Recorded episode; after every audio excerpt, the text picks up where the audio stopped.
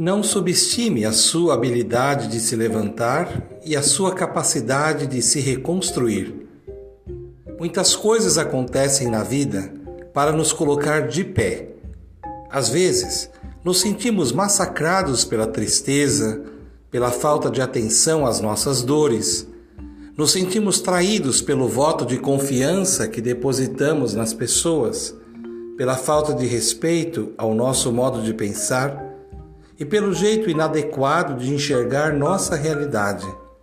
Tudo isso pode gerar mágoas e nos levar ao chão. Aí, o jeito é se colocar de pé e recomeçar. E recomeçamos da verdade. Não busquemos idealizar um mundo novo feito um mar de rosas. A vida requer paciência e determinação para conseguirmos o que de fato nos faz crescer. Nem sempre o que queremos é aquilo que mais necessitamos.